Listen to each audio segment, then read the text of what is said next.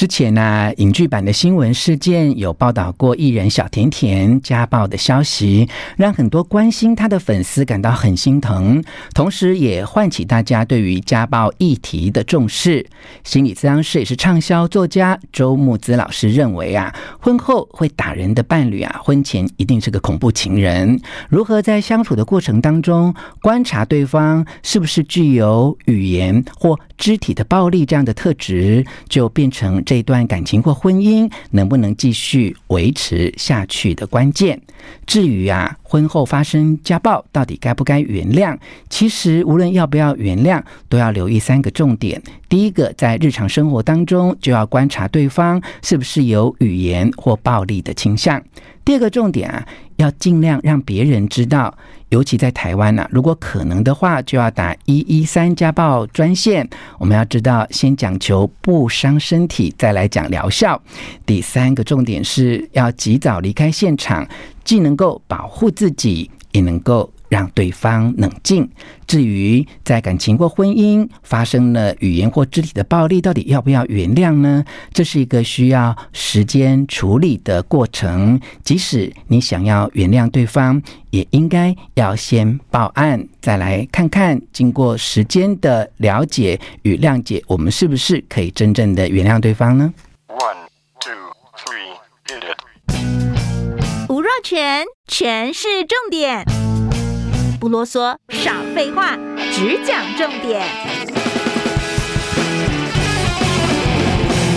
欢迎来到全市重点，我是吴若全。今天请到新西心理咨商所畅销作家周木子老师来跟我们聊天。木子老师您好，Hello，若全大哥好，各位听众朋友大家好。好，前一阵子呢，或从远古以来都有啊，因为明星的家庭啊，有一些事件曝光之后，就让我们发现说，哇，原来幸福伴侣其实也可能相处的时候会有一些冲突，甚至是严重到会有口语跟肢体的暴力啊。可是，在台湾或华人社会里面，有时候都会觉得说，哎，就原谅他一次嘛，家和万事兴。对呀，就劝和不劝离啊。当然，他们找别人都是这样，找我都不一样，我都是劝离不劝和这样哈。好，那有不同的观点嘛？那我们分两个角度，请木子老师来给大家一些建议哈。就是，哎，情人夫妻其实有时候真的很相爱啊，可是对方可能就是个性脾气或情绪控管，真有时候就会有脏话脏字。甚至就会动手啊。那么，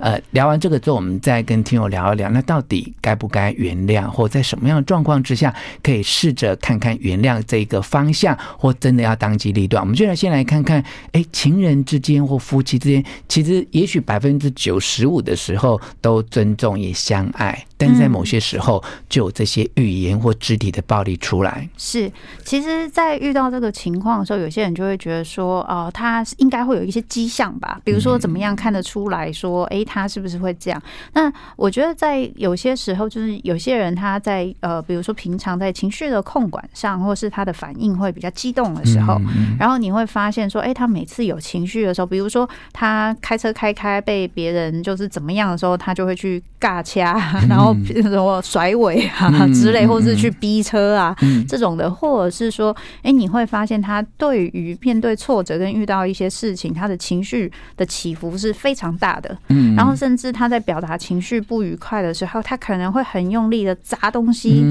摔东西，然后或者是用自己的手或者是自残的这种行动，稍微要留意一下。留意是说，因为他的情绪处理，他的情绪起伏很大，所以代表着当他的情绪控管没有那么好的时候，他遇到一些挫折的情况，或者是遇到一些他情绪过不去的情况，他可能会没有办法控制。嗯，如果你在他旁边。边，你有可能就成为那个被打碎的球棒，或者是被砸的墙壁之类的。嗯，所以这件事情是会有危险的。那你的确可以说，他事后的后悔是不是真的？也许是真的，可是这个这个危险是存在的。嗯，所以这件事情的确需要去留意。那另外一个部分是说，包含对方可能是呃，比如说他可能会很把你放的很重要的位置，说哦，你是我的，你是我的 sunshine，就是你是对对，玻璃外系这种。这种会有，就是有些人就是啊，很像那个韩剧的什么霸道总裁那种什么会弄得什么很华丽，然后就是你好像他全世界只能有你这件事情。有些人会说，可这有不好吗？这不是很好吗？可是你就会发现几个部分，或者是说他会什么壁咚啊这种，就是一个是他也许不一定这么尊重你的意愿，嗯，也就是说你的意愿本身就是他自己想要做的时候，他一定不，他可能不会很尊重你的意愿。那好的时候会好像很浪漫，但是不好的时候你就会觉得很不开心，因为你不是那么独立的，他没有把你当成独立的个体。嗯，然后另外一个部分是他如果把你看得很好。嗯，那也有可能啊。你因为这种东西在我们心理学有一个状态，就是可能会有全全有全无、全好全坏的状态。就是说你好的时候就非常好。嗯，你只要有一次事情做错，或是让他觉得不好的时候，他就会说你就跟以前他遇到的那些坏男人或坏女人是一样的。嗯，让他的落差很大的时候，他可能就会。就是会有很大的情绪或是一些惩罚的状态，可能就会发生。嗯，那当然还有一个状态是，有些人就是说很喜欢骂前男友啊、前女友啊，然后讲的很难听，或者说那个女的啊就是个婊子啊，或者那男人就是贱人。那当然，这我们在有时候就是开玩笑的时候，是有些人就是讲讲而已。可是你如果听他的比例是很高的，就是比如说他把你讲的很好，可是他在说他的前男友、前女友，他其实讲的非常难听。嗯。那你稍微心里要有一个底，那就是说，代表着他的这个刚刚我们说的这个全全有全无的状态，只要离开他之后，他必须要用。你是坏人，你离开我了的方式去处理，嗯，所以要不他就是可以整个掌控你，要不就是你离开他，他要去惩罚你的这个存在是很大的。嗯，那这个贬低的还有需要惩罚的部分，其实有时候会造成暴力的一个可能性。哇，就是日常生活当中要观察几个重点。刚才讲到第一个，就是他在面对人生挫折的时候，他的情绪的起伏会不会特别的大？第二个就是如果他一直把你当做全世界最重要的一员啊，那么甚至有可能呃，因此还会一直去否定、贬义他以前的感情的经验，也是要小心。那另外一种哦，就是那种比较压抑的、冷静的哈。那木子老师一定也看过很多这样的故事或个案，这是不是也是一个迹象啊？呃，我觉得有一些状况是说，他如果在外面会需要扮演一个角色。比如说，他需要扮演好好先生，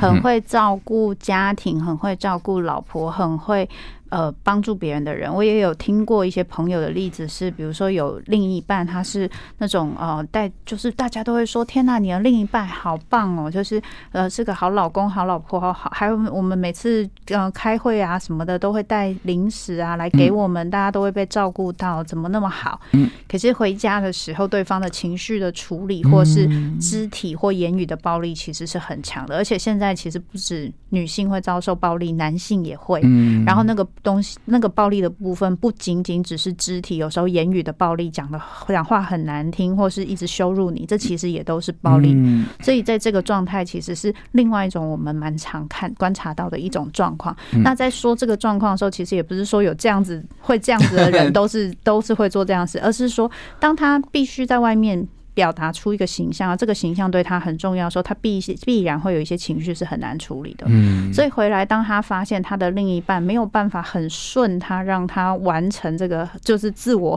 就是自恋满足的这个状况，他的情绪就会上来，然后会出现一些伤害跟攻击。嗯，那这个部分也是我们可以稍微就是留意一下，不是每个人都会这样，但是如果有这样子的状态的话，在对方还可谈的情况下，可以提醒他，可以不用那么辛苦。这也是一种方式，对，内外表现落差很大，这个形象啊，刚才讲到这个自恋不满足，因为他在外面需要那么多的观众啊，你回到家就剩下你一个人，但你不可能三百六十五天每天二十四小时都在当他的鼓掌部队嘛，这个自己的适应也会产生很大的困扰啊。好，那我们呃，当然现在听到老师的建议的，来得及观察，来得及处理，来得及要不要进入这个婚姻的状态，那当然是可以。更慎重的考虑啊。那如果已经交往一段时间了，那过去也没有接触这方面的资讯啊，然后真的某一天就被打了或被骂了啊，所以这个时候你知道，就像新闻事件谈到的，一定会有一些人告诉你说，立刻要打家暴专线保护你自己。一定有一些人告诉你说：“就一次嘛，你为什么不给对方机会呢？”再怎么样看到爸爸妈妈，甚至将来。有小孩的，然后说看到小孩的份上，你就忍一忍了。老师怎么看待这样的谏言？其实我觉得，在讲这个关于家暴相关的部分，跟呃，我讲情绪勒索的方的状况，我觉得是一样的状况。那就是你的界限越不清楚，他越可能侵门踏户。嗯，所以今天为什么会说你一定要打一一三？因为家暴。家家内就是的暴力，家庭暴力，或是伴侣间亲密关系的暴力，跟情绪勒索有一个共通点，那就是它必然出现在比较亲近的关系中，而且第三者不一定知道。嗯，也就是说，这个人施施以这样子行为的人，他对其他人可能是完全另外一个样子，只有你跟他的互动是长这样，所以让第三者知道这件事情，才是有效可以去遏制这个状况的非常大的重点。因为不管如何，你面对暴力，不管能不能这个关系能不能修复，你们还要不要继续？它有一个基本重点，就是先。讲求不伤身体，再讲求疗效嘛，所以你一定要能够保护自己，对，所以你要能够保护自己是非常重要的。于是让第三者知道这件事情，有他人介入，对方考虑到别人的观感，他可能就会停下来，这就会是一个很基础的保护自己的方式。嗯，那当然你自己可以离开现场，找一些理由让你自己发现，特别是我我个人甚至。建议就是不要在他情绪上来的时候，你才说要离开现场，因为那个时候已经太慢了。嗯，在你开始发现他有一些情绪征兆的时候，比如说他回来开始摔东西，他还没跟你讲话，嗯，这个时候就要闪了。这个时候，如果你还没有离开，还没有办法离婚，或是你还没有想到说怎么跟他分开等等，你发现他情绪不太对劲，比如说他可能今天回来门就关得很大声，然后你很担心他等一下可能会发生什么事情，你这个时候找个理由，让你自己可以离开现场，让他自己。自己调节一下他的情绪，嗯，等他冷静一点，你再告诉他说，刚刚那样子你有点害怕，嗯，那你不知道这个状况，还是说以后是不是怎么做他可以好一点，或是怎么，你们可以有一个讨论的一个空间。他情绪还没上来，你们就不会这么容易被激化。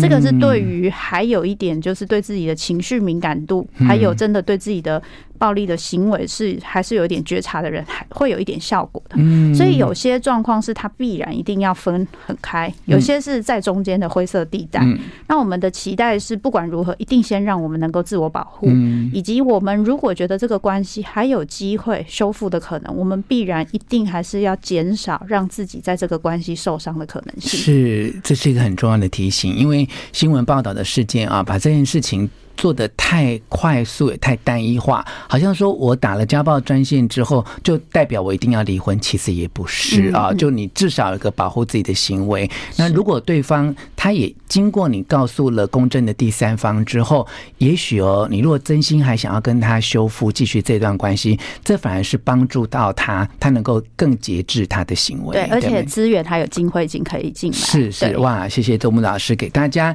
在面对啊，我们所谓在情绪或或肢体上面有一点点伤害性、危险性的情人的对应之到，哈，有三个重点。第一个重点就是你要从日常生活当中来观察他是不是一个，诶，对于挫折不太会处理、很情绪化，或者是刚开始就把你捧在手掌心，或者是在家里跟外面，呃，表里内外不是很一致的人啊。那第二个重点就是，一旦发生了语言或肢体的冲突，你一定要想办法先保护自己哦。木子老师很幽默啊，就像营养食品或用药一样，先讲求不伤身体，再讲求疗效 哈。所以这个一一三家暴专线还是要打一下哈。那么第三个就是尽可能提早离开这个现场哦，避免这个情绪的激化，也能够借由自己提升对于这种冲突的敏感度啊。那么要不要修复，这是等双方冷静之后再来考虑的问题。好，谢谢木子老师，也希望你喜欢今天的权式重点分享给你的亲友，并且给我们五颗星的评价。